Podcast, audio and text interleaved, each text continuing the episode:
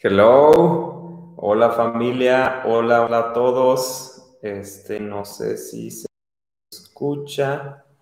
Ahí se escucha. ¿Se escucha o no se escucha? Que no me sale por aquí. Mm, mm, mm. ¿Se escucha? ¿Alguien puede poner ahí en el chat? ¿No? ¿Sí? ¿No se escucha? ¿Nadie? Ah, qué cosas, creo que no se escucha.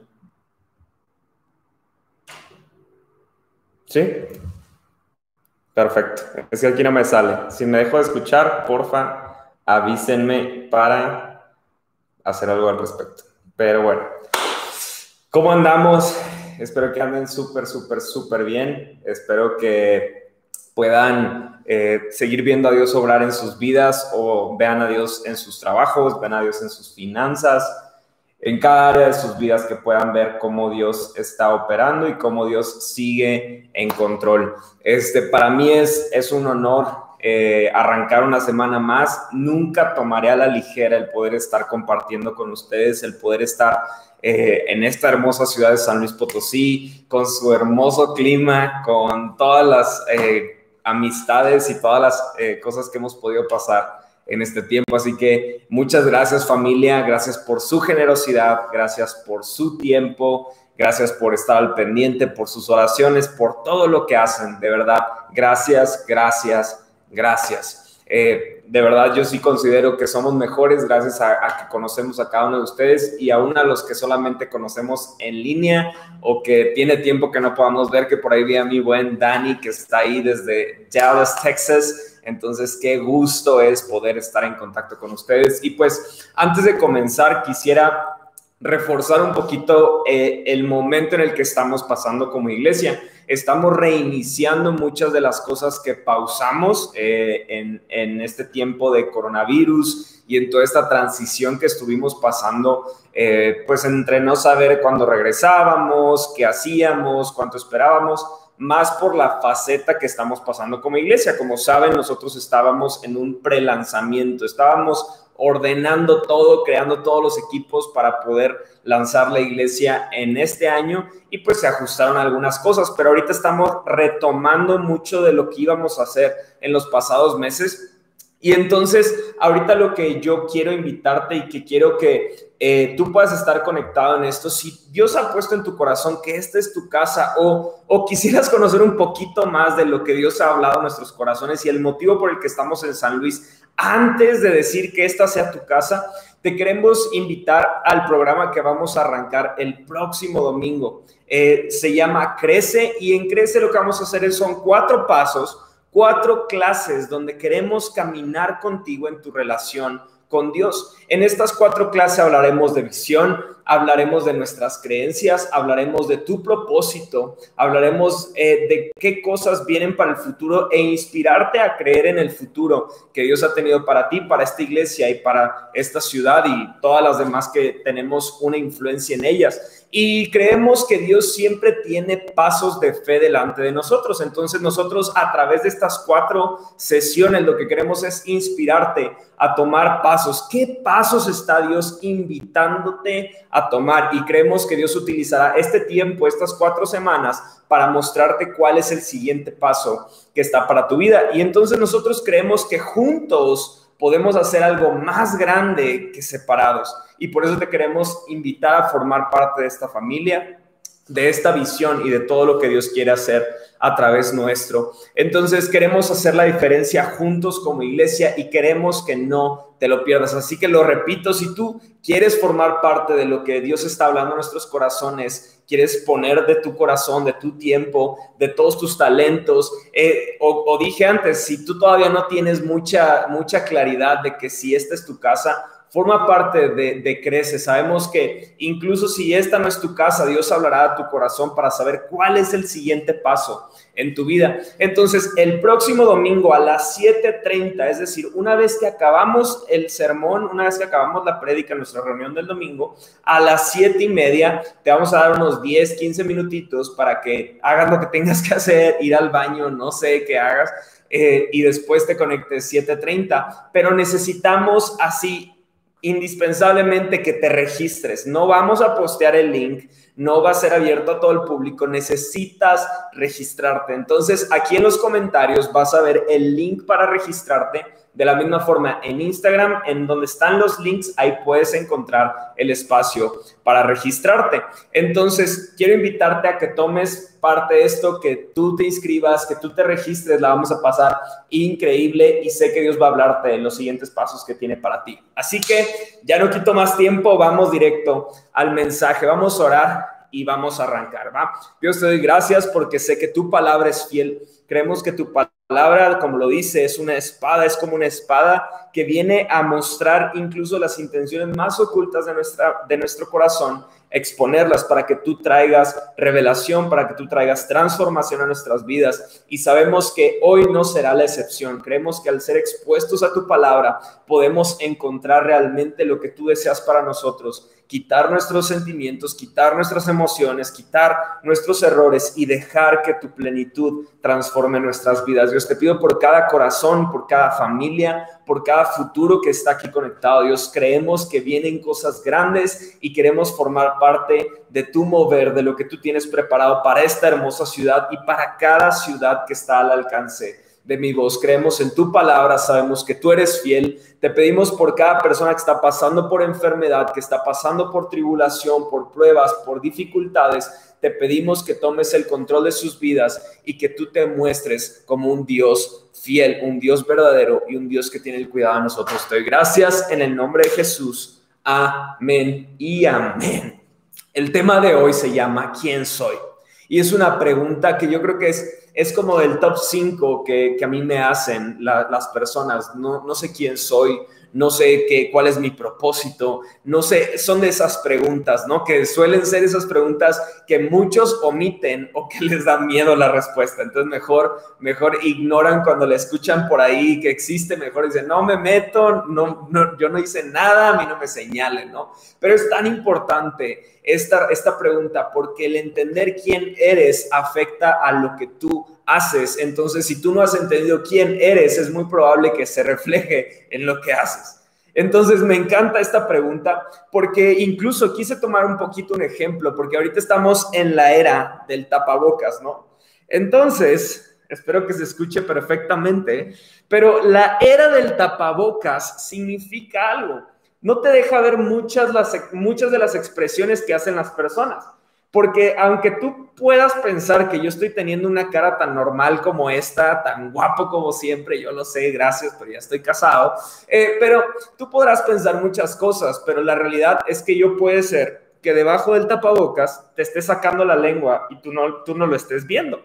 Y tú dices, es imposible que estés hablando y estés sacando la lengua, se escucha muy bien. Pero entonces, o sea, tú puedes estar pensando que una persona te está sonriendo, pero detrás de este tapabocas la persona te está haciendo caras, está enojado contigo, está haciendo alguna cosa. Y a mí me pasó el otro día porque fui al Superama. Bueno, a nuestro patrocinador Superama, no, no se crean. Bueno, fui, fui a un supermercado, fui a comprar la comida de la semana. Y entonces estaba la, señorita que atendía en la salchichonería, en, la, en el área de salchichonería, ¿no? Y entonces eh, yo veo que está como peleando con sus compañeras, no, es que tú llegaste tarde y empieza, entonces me dice, ¿qué quiere? O, hacía algo muy déspota. Y entonces yo traía la, el tapabocas y nada, le dije, buenas, buenas, buenos días, señorita. Pero entonces yo le saqué la lengua, o sea, pero yo traía el tapabocas, entonces pues obviamente yo con el tapabocas ella no se dio cuenta, pero yo me empecé a reír como, niño malo, ¿no? Que hice una maldad, ¿no? De que le saqué la lengua y no se dio cuenta. Pero después de eso me quedé pensando de cuántas cosas la gente hará con su tapabocas y como no se ve toda su cara, no puedes notar muchas de sus expresiones. Oye, ¿qué tiene que ver eso con el sermón de hoy? No sé, pero lo quise contar. No, no se crea, sí tiene una relación con lo que quiero decir. Porque muchos de nosotros nos acercamos a Dios con un tapabocas. O quizás no con un tapabocas, pero te acercas a Dios con una máscara. Y a Dios no lo limita una, una máscara o un tapabocas para transformarte, pero a ti sí te limita ese tapabocas o esa máscara para que Dios transforme tu vida. ¿Por qué comenzará a ser un problema una máscara en una persona? Porque tú y yo empezamos a formar una identidad en esa máscara. De hecho, en la historia, las máscaras la función que tenía es que te daba una libertad de comportarte de una forma diferente a quien tú eres en realidad. Y es así que muchas personas cuando cometen un ilícito se ponen una máscara porque de cierta forma les da una libertad de ser alguien más. Entonces, muchos de nosotros cuando nos hemos acercado a Dios y venimos con una máscara, queremos que Dios transforme esa máscara y en cierta forma podríamos pensar que Dios está transformando esa máscara que hemos creado. Sin embargo, el problema llega cuando tú estás en tu cuarto, cuando llegas a un lugar diferente donde no hay nadie más y te quitas esa máscara. Porque la transformación que tanto añoras y deseas no se produce del modo en el que tú estás esperando. Y es ahí donde vemos a muchas personas decir, sabes que ya no quiero ir a la iglesia, ya no quiero hacer estas cosas de Dios, ya no quiero estar conectado. ¿Por qué? Porque queremos que Dios transforme una máscara y entonces con esta máscara queremos venir ante Dios y decirle, transfórmame, pero en realidad, aunque Él quiera transformar una máscara, Él quiere transformar lo que hay detrás de esa máscara. Él quiere transformar el corazón que está detrás de esa apariencia. Y entonces es cuando tú y yo venimos a la iglesia y no te das cuenta, pero dices, wow, Dios me quitó la máscara de otra religión, de mi pasado, de mis seguridades, de mis temores pero ahora tengo la máscara del cristiano. Y entonces esa es igual que todas las demás. Esa máscara del cristiano es igual que la de todos tus, tus luchadores favoritos, el celoso, el avaro, todos los luchadores que tú quieras con esa máscara. Es igual esta mascarita del cristiano, solo que te hace sentir menos mal contigo mismo. Pero el hecho de que te haga sentir menos mal contigo mismo no quiere decir que está produciendo un cambio en tu corazón. Y es así que llegamos a creer en un Dios que puede cambiarnos máscaras y decimos, Dios, ahorita tengo la máscara del cristiano y me gustan las cosas que veo, me gusta cómo estoy avanzando en mi vida, pero ¿qué pasa cuando esa máscara la quitamos? Dios no quiere cambiarte tu máscara nada más, Él quiere cambiar tu corazón, quitar todas las máscaras que tú puedas estar utilizando, porque incluso hay máscaras para bien o hay máscaras que han, producido seguridad en tu vida. Tienes una cualidad y cuando se necesita usas esa máscara. Sin embargo, al final de utilizarla te sientes vacío. Muchas de las máscaras que tú y yo nos hemos puesto y que utilizamos, buscas que te den una felicidad que solamente llegará cuando Dios quite todas las máscaras.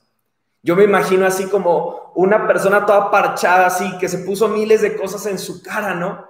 Y ella, esa persona pensará que está bien o que ya no se ve tan mal. Sin embargo, Dios necesita quitar todo eso para empezar a transformar lo que hay detrás de esa máscara.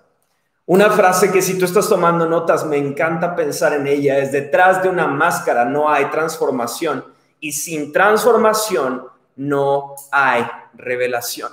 Dios quiere transformarnos para que tengamos revelación.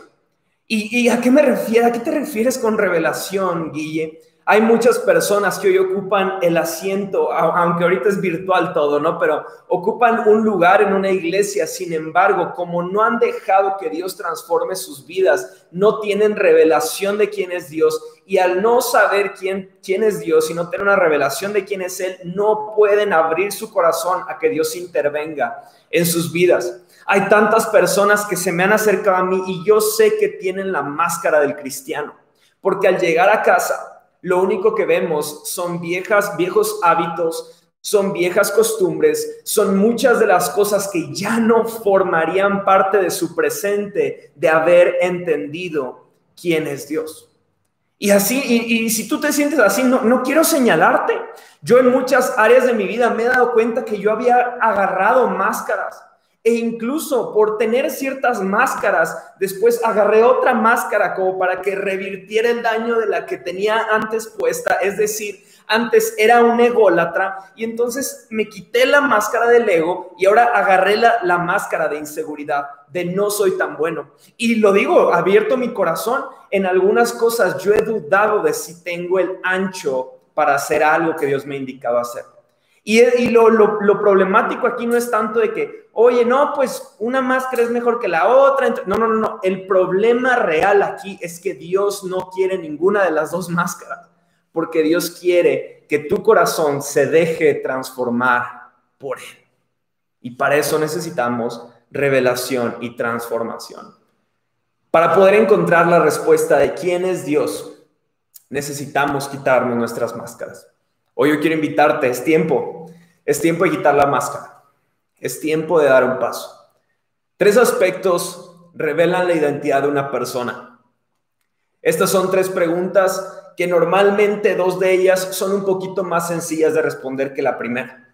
Pero estas tres preguntas son, ¿quién soy? ¿Qué tengo? ¿Y qué puedo hacer con lo que tengo?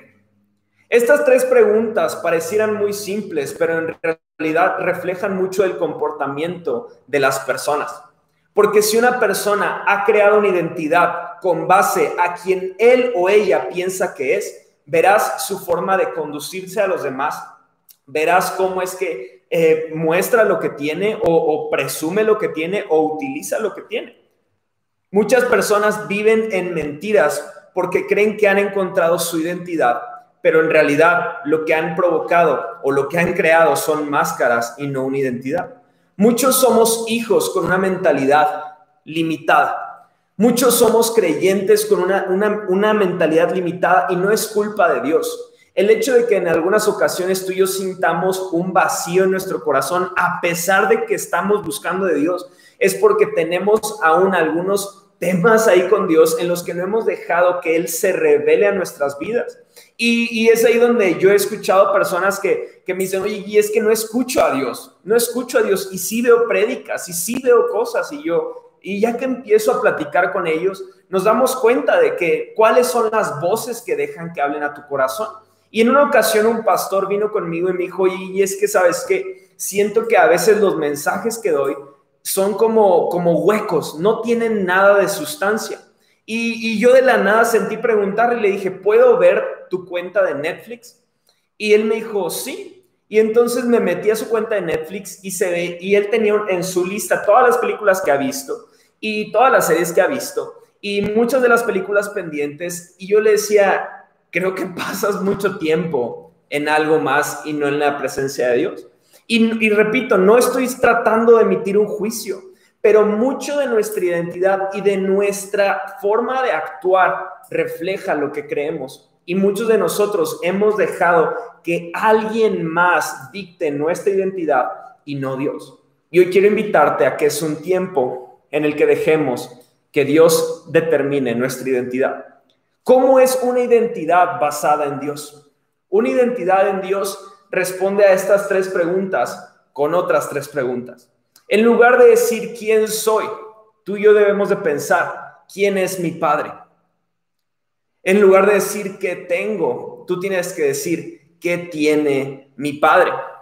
Y en tercer lugar, en lugar de decir qué puedo hacer con lo que tengo, tú deberías, tú y yo deberíamos de decir qué puedo hacer con lo que mi padre tiene.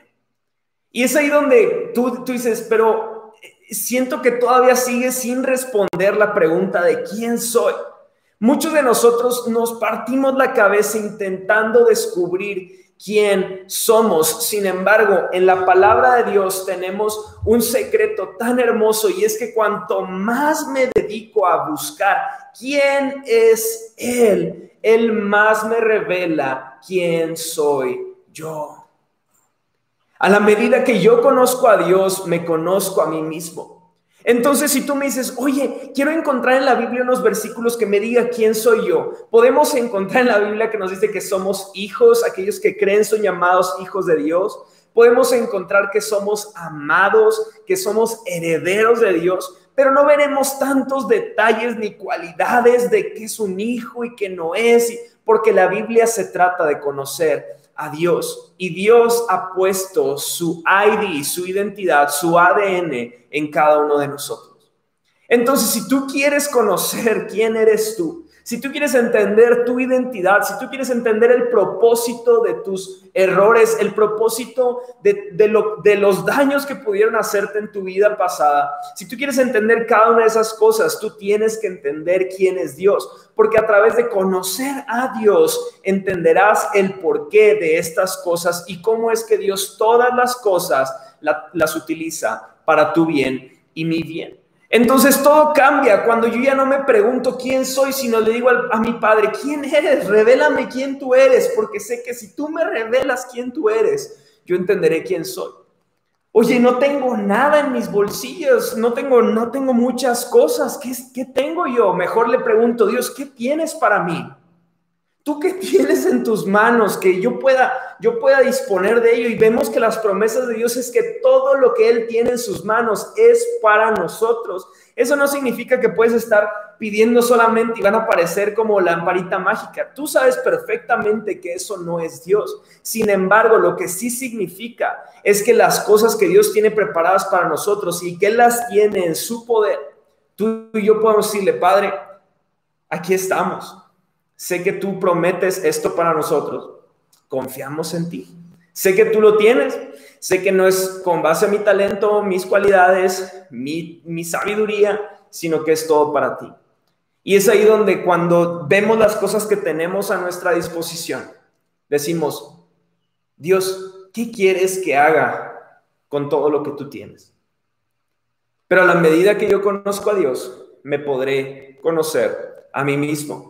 Si tú quieres saber algo sobre un producto, tú vas con su creador. A mí me encanta pensar en, un autor de un libro. Pasa mucho con las películas, ¿no? Que de repente hay un final controversial y van con el director, oye, ¿qué quisiste decir con tu final? Y entonces él dice, bueno, pues yo lo que quise fue esto, ¿no? Y hay muchas ocasiones de que, no, qué barbaridad, qué horrible final, ¿por qué ese director decidió así? Pues es el director, él hace lo que quiere, ¿no? O sea, pero ¿qué tanto hemos retardado que Dios intervenga en nuestros corazones, en nuestras familias, en nuestros trabajos? Porque estamos luchando con querernos conocer y en lugar de poner nuestra mirada en Él y dejar que Él nos muestre lo que Él diseñó para cada uno de nosotros. Yo no me imagino a un, a un mango con un plátano diciéndole que, oye, ¿por qué eres un mango? ¿Y por qué eres un...? No, bueno, no sé cómo hablan los plátanos y los mangos, pero yo no me imagino que están hablando producto con producto creado, sino que ambos deberían de poner su mirada en su creador y decir, ¿quién, quién dices que soy yo? Y es ahí donde tú y yo nos daremos tantas sorpresas. Hoy vamos a leer una historia literalmente hace 15 minutos de, bueno, ahorita 15 minutos, no, antes de la prédica, 15 minutos antes de la prédica sentí cambiar todo. Y vamos a leer una historia que está en Lucas 15, 11 al 32. Lucas 15, versículo 11 al 32. Esta historia tiene el nombre de la historia del hijo pródigo, el hijo perdido. Y esta, esta historia nos va a ilustrar de una forma muy, muy clara el tema de identidad, porque algunos que están al alcance de mi voz dudan de la identidad de hijos de Dios por sus errores. Algunos otros se confían de su identidad con base a su creencia o a su religión o a lo que ellos piensan que Dios ha querido para sus vidas. Y en esta historia lo vamos a ver ilustrado de una forma hermosa. Entonces vamos a leer Lucas 15 del 11 al 32. Y dice así, para ilustrar mejor esa enseñanza, Jesús les contó la siguiente historia. Un hombre tenía dos hijos. El hijo menor le dijo al padre, quiero la parte de mi herencia ahora, antes de que mueras. Entonces el padre accedió a dividir sus bienes entre sus dos hijos. Pocos días después, el hijo menor empacó sus pertenencias y se mudó a una tierra distante donde derrochó todo su dinero en una vida desenfrenada. Al mismo tiempo que se le acabó el dinero, hubo una gran hambruna en todo el país y él comenzó a morirse de hambre. Convenció a un agricultor local de que lo contratara. El hombre lo envió al campo para que diera de comer a sus cerdos. El joven llegó a tener tanta hambre que hasta las algarrobas con las que alimentaba a los cerdos le parecían buenas para comer, pero nadie le dio nada. Cuando finalmente entró en razón, se dijo a sí mismo, en casa hasta los jornaleros tienen comida de sobra, y aquí estoy yo muriéndome de hambre. Volveré a la casa de mi padre y le diré, Padre, he pecado contra el cielo y contra ti, ya no soy digno de que me llamen tu hijo, te ruego que me contrates como jornalero. Entonces regresó a la casa de su padre y todo, cuando todavía estaba lejos, su padre lo vio llegar lleno de amor, de compasión, corrió hacia su, hacia su hijo, lo abrazó y lo besó. Su hijo le dijo, Padre, he pecado contra el cielo y contra ti, y ya no soy digno de que me llamen tu hijo. Sin embargo, su padre dijo a los sirvientes, rápido, traigan la mejor túnica que haya en la casa y vístanlo, consigan un, un, anillo para su dedo y sandalias para sus pies. Maten el ternero que hemos engordado, tenemos que celebrar un banquete porque este hijo mío estaba muerto y ahora ha vuelto a la vida, estaba perdido y ahora ha sido encontrado. Entonces comenzó la fiesta. Mientras tanto, el hijo mayor estaba trabajando en el campo. Cuando regresó, oyó el sonido de música y baile en la casa y preguntó a uno de los sirvientes, ¿qué pasaba? Tu hermano ha vuelto, le dijo, y tu padre mató al ternero engordado. Celebremos porque llegó a salvo. El hermano mayor se enojó y no quiso entrar.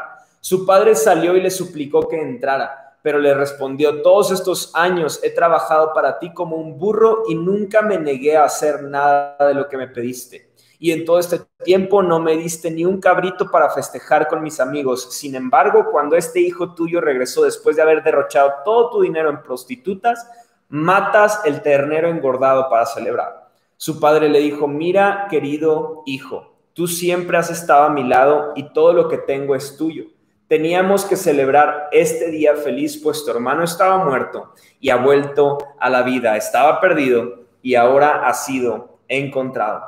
Con esta historia, creo que realmente sobran casi todas las palabras que yo pueda decir en estos últimos 10, 10, 12 minutos que voy a estar hablando. Esta historia es fascinante, pero una de las cosas que más me fascinan es cuando arranca este joven y le dice, ¿sabes qué, papá? Quiero mi herencia ya. En pocas palabras está diciendo, muerte. No me importa lo que me puedes dar, no me, puede, no me importa la aportación presente y futura que me puedas dar, solamente me interesa lo que tú me puedes dar económicamente. Los bienes que a mí me tocan los quiero ya. Y muchos de nosotros así nos dirigimos con Dios honestamente. Le decimos, Dios, quiero el milagro ya. Eh, nos hemos vuelto buenísimos declarando la provisión de Dios, pero no nos hemos vuelto tan listos y tan obedientes para obedecer sus palabras. Queremos que Él se ajuste a lo que yo quiero hoy, pero no me puedo ajustar a lo que Él quiere desde hace un par de años que me dijo, esto quiero para ti. Entonces, si tú empiezas a ver estas historias desde una perspectiva ajena, vas a ver a un pecador y a otro medio religioso pecador. Sin embargo, cuando tú te pones en el papel de estos dos, te puedes encontrar en más de un, de un versículo de los que acabamos de leer. Porque entonces vemos que él siendo hijo, siendo alguien de casa, se va, empieza a vivir su vida como él quiere, empieza a tomar malas decisiones, llega a un lugar en el que ya perdió, llega un momento en el que ya perdió todo, ahora está trabajando, dando de comer a los cerdos y de repente tiene una buena idea. Me encanta decir eso, una buena idea, porque tú has tenido buenas ideas con Dios. Tú has tenido buenas ideas de sus indicaciones, de sus propósitos vemos que el, hijo pródigo, el hijo perdido, tiene la gran y maravillosa idea de decir, ¿sabes qué? Me voy a acercar con mi papá y le voy a decir, aún los, los que trabajan en tu casa comen mejor que yo, yo no soy digno de ser llamado tu hijo. Es, es, una frase excelente para marimar o no sé qué novelas existan ahorita, pero es una frase buenísima para alguien que finge arrepentimiento. Así muchos de nosotros cuando traemos máscaras estamos fingiendo un arrepentimiento, estamos fingiendo una decisión. Estoy, estoy casi seguro que muchos de nosotros hemos saludado a alguien o hemos comentado o hemos dado like a una persona de quien hablamos hace un par de días, cosas que quizás si supiera esa persona diría, ¿por qué haces eso? Y nos encanta siempre tener una cara de falsa humildad, una cara de esto es lo que quieres escuchar, esto voy a decir. Y entonces es donde yo les he dicho que en este tiempo de coronavirus Dios ha ajustado tanto mi vida de oración, porque yo yo yo siento que no sé en qué cambió, pero yo cuando me casé en alguna forma tenía idea, creo que a todos les pasa cuando se casan, de que tienes como lo mismo de antes, pero ahora vives con tu pareja, tu esposa, ¿no? Y no, cambian muchas de las dinámicas. Entonces, yo realmente mi tiempo de oración en la actualidad es cuando lavo los platos. Si me ves lavando platos, llevando basura, corriendo en la calle, en el súper, me verás orando. porque estos momentos me han, me han hecho a mí ser más real con Dios. Porque yo era de los que decía, híjole, estoy lavando platos, pero se me ocurrió un versículo que voy a orar. Y Dios cuando escuche ese versículo va a decir, ese es mi hijo. Y va a conceder lo que yo quería. No, y no, o sea, lo que me dijo Dios fue la oración que dices cuando se te cae el jabón y se te ensucian los platos y tiras agua al piso. Esa oración es la que a mí me gusta. Porque no son las oraciones de una buena idea, sino son las oraciones de un buen corazón.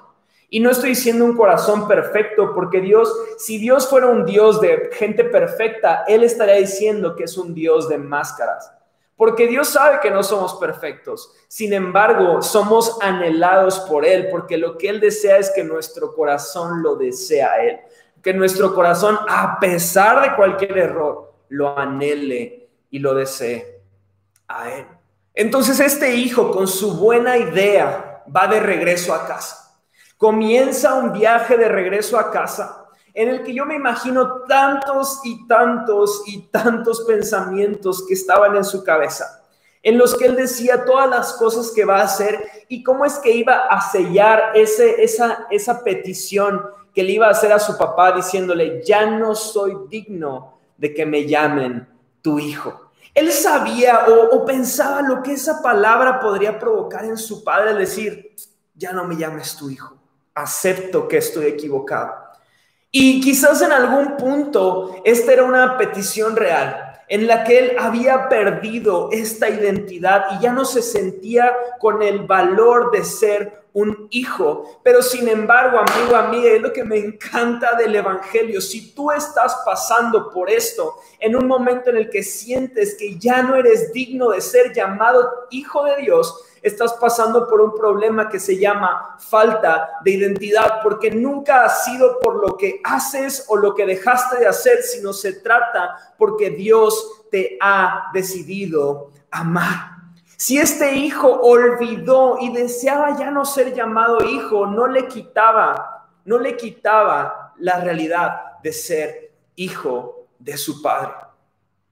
Así andaba él caminando.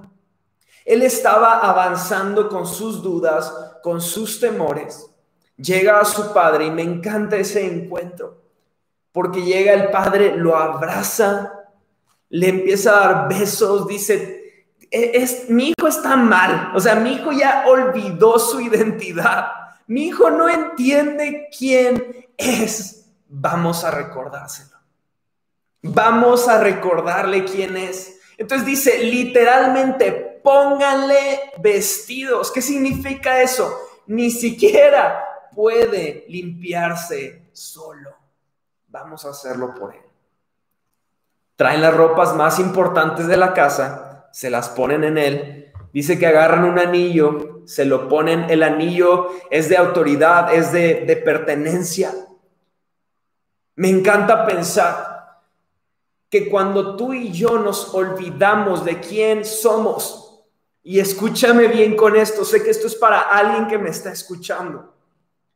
El hecho de que tú regresaste por ese camino a casa con tus buenas ideas de cómo acercarte a tu Dios, pensando en que sería la mejor forma de mantener una relación estable, no te metas conmigo, no me meto contigo.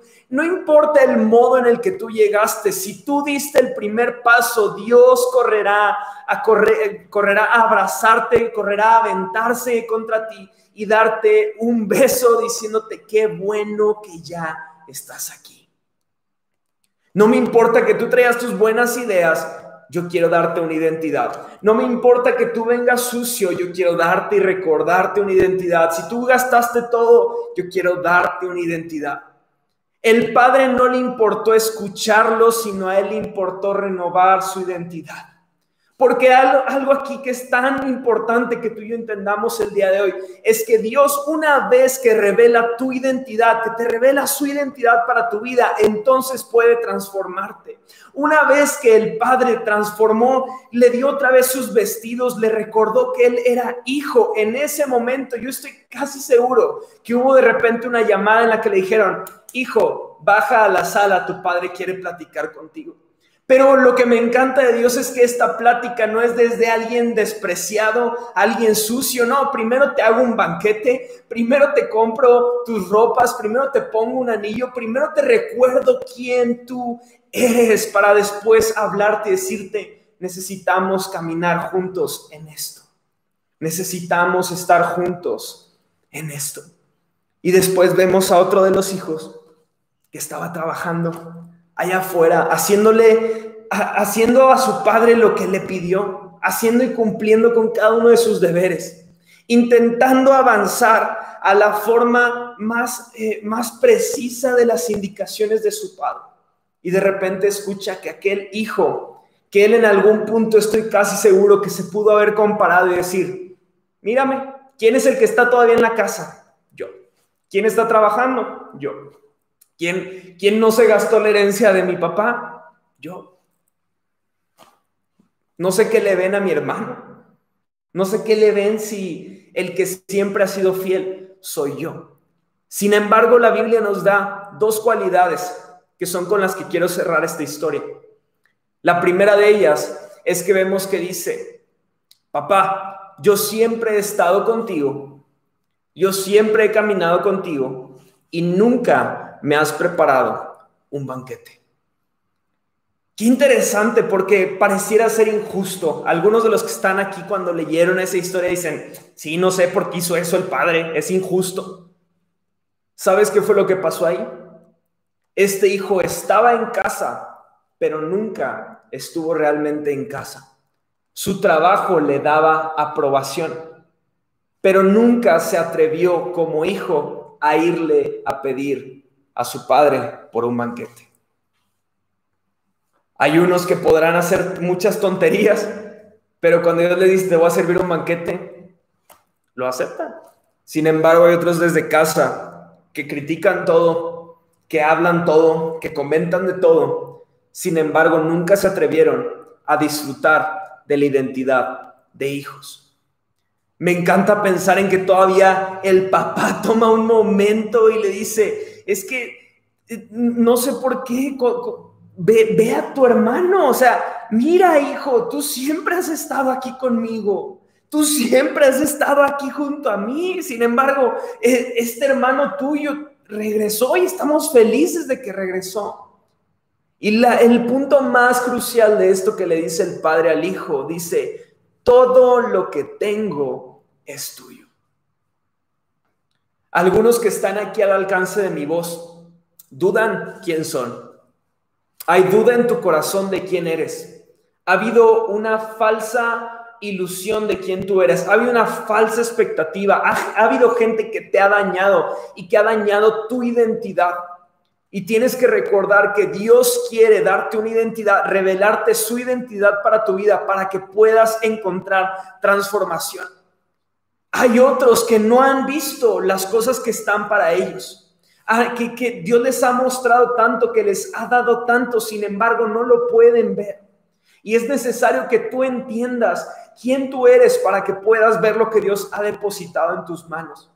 Sin embargo, como este último hijo, hay algunos que están aquí conectados que han visto a Dios obrar en sus vidas, que saben quién son, que saben que son hijos, que han disfrutado de estar en casa, sin embargo, no utilizan lo que Dios ha puesto para ellos, a pesar de que tienen todo, siente que no tienen nada y lo que tú y yo necesitamos es renovar nuestra identidad en Dios.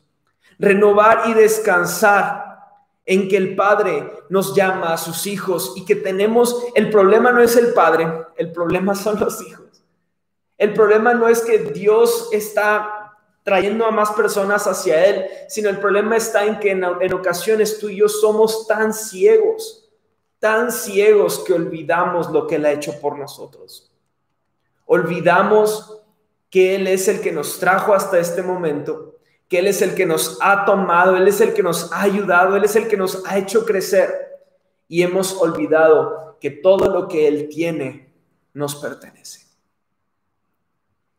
No sé quién tú seas en esta historia, con quién te puedas tú identificar, pero si algo me queda muy en claro, es que tu vida y mi vida están en sus manos y que valemos no por lo que hacemos, sino por lo que Él ha hecho por nosotros.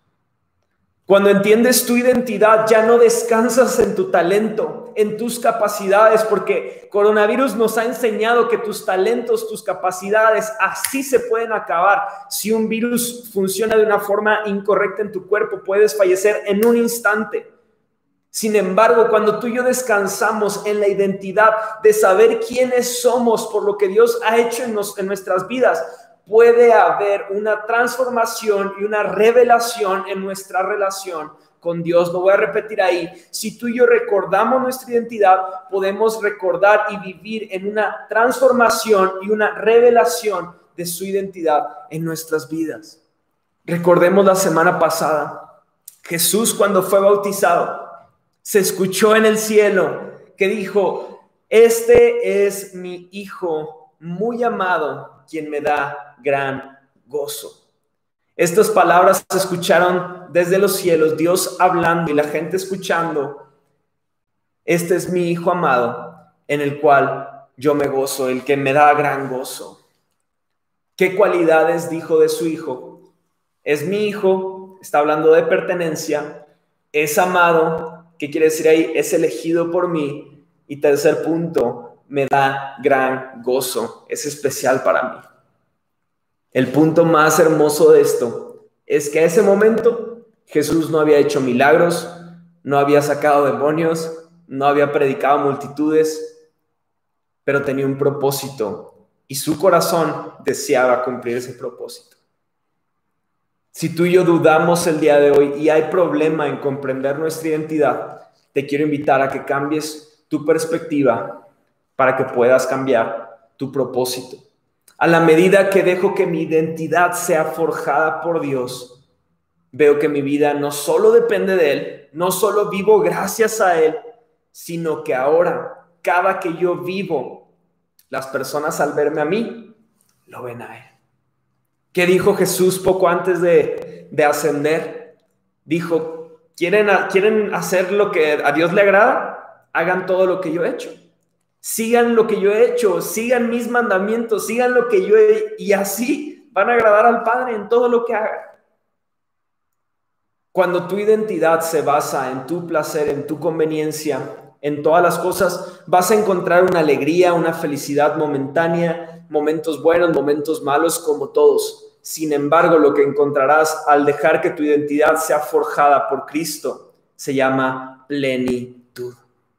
Yo te quiero invitar en este momento vivimos en una sociedad de tantos cambios en los que literalmente tú sabes perfectamente que todo lo bueno y todo lo malo ya se mezcla, ya cada quien le llama bueno a lo que quiere y malo a lo que quiere. Sin embargo, yo creo, yo tengo tanta certeza y seguridad de que se está levantando una generación que su identidad está basada en el corazón de Dios que estas tres preguntas que cualquiera diría de una forma normal, las basamos en la identidad de Dios. Y nosotros ya no nos manejamos por nuestras emociones, sino por su gracia. Y te quiero invitar a que hagamos una oración. Ya sea que tú sientes que has sido alguien que se ha revelado al corazón del Padre y has hecho lo que has querido con la identidad que Él ha planeado para ti. O, puede ser que tengas un perfil más religioso, que tú digas, siempre he estado en casa, yo no he hecho cosas como otros, sin embargo no has disfrutado de la identidad de ser hijo.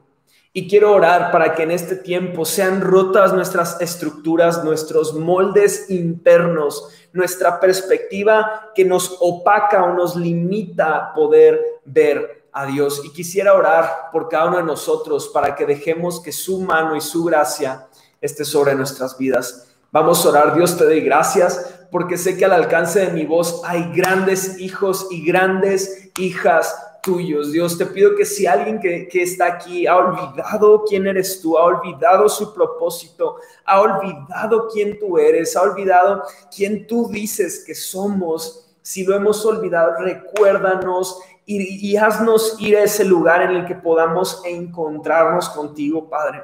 Tu palabra promete y nos habla de esos momentos en los que podremos escucharte, ser guiados por ti. Espíritu Santo, te pido que tú nos des las fuerzas, Dios. Tú eres el único que puede cambiar el deseo por una acción. Sé que muchos de los que están aquí desean encontrarse contigo. Espíritu Santo, tú nos conoces mejor que nadie. Dirígenos para que podamos encontrarnos contigo, papá. Te damos tantas gracias porque sé que el día de hoy es un día de identidades renovadas, de nueva identidad para muchos de los que están aquí. Y te doy gracias por tu fidelidad. En el nombre de Jesús. Amén y amén. Y quisiera hacer una segunda oración, porque la semana pasada hubo alguien que, conoció a Cristo. Y quisiera hacer esta segunda oración y todos aquí, por favor, los que son de casa, necesito que me apoyen, que celebren, porque sé que al alcance de mi voz hay al menos una persona que dice, es que yo no sé si soy hijo de Dios. Yo no sé si soy hija de Dios. Esto suena muy padre, pero no sé si soy hijo o hija de Dios. Y queremos orar como familia contigo. En esta oración le vamos a pedir a Dios que venga, que cambie nuestro corazón y que nos haga hijos suyos, que nos recuerde nuestra identidad y que vivamos libres de todo pecado, de todo pasado, de cualquier cosa que ha habido en nuestras vidas. Entonces, si tú eres de estos, quisiera orar contigo y quisiera que repitas después de mí esta oración. Dios, te doy gracias porque tú me compraste, porque en la cruz tú pagaste el precio de mi salvación. Te doy gracias porque aunque yo era pecador y soy pecador, tu cruz pagó por todos mis pecados. Te pido que me perdones, que me restaures, que, eh, que me recuerdes mi identidad y que pueda descansar en tu salvación. Te entrego mi vida a Dios y te pido que seas Señor de mi corazón. En tu nombre Jesús. Amén y amén. Esta oración no es una palabra mágica, pero sí creemos que es el inicio de una transformación para tu vida.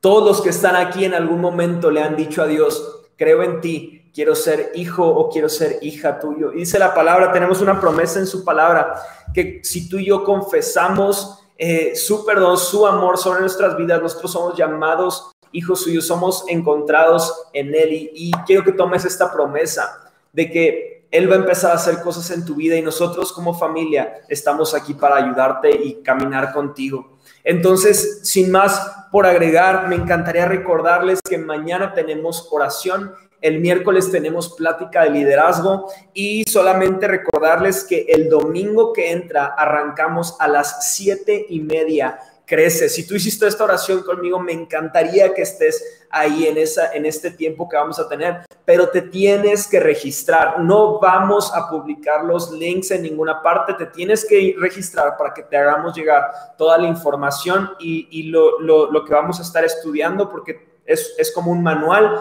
que cada uno de ustedes va a tener. Entonces, por favor, regístrate eh, pasa este tiempo con nosotros. Creemos que los mejores días de tu vida están por delante y queremos ser parte de ellos. Y pues bueno, eh, les mando un fuerte abrazo. Creemos que ya pronto nos podremos ver, que ya pronto podremos regresar a hacer nuestras reuniones.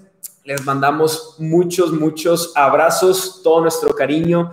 Gracias por conectarse. Compartan esto y vamos a seguir cambiando esta ciudad y todo el mundo. Los amamos mucho. Dios los bendiga.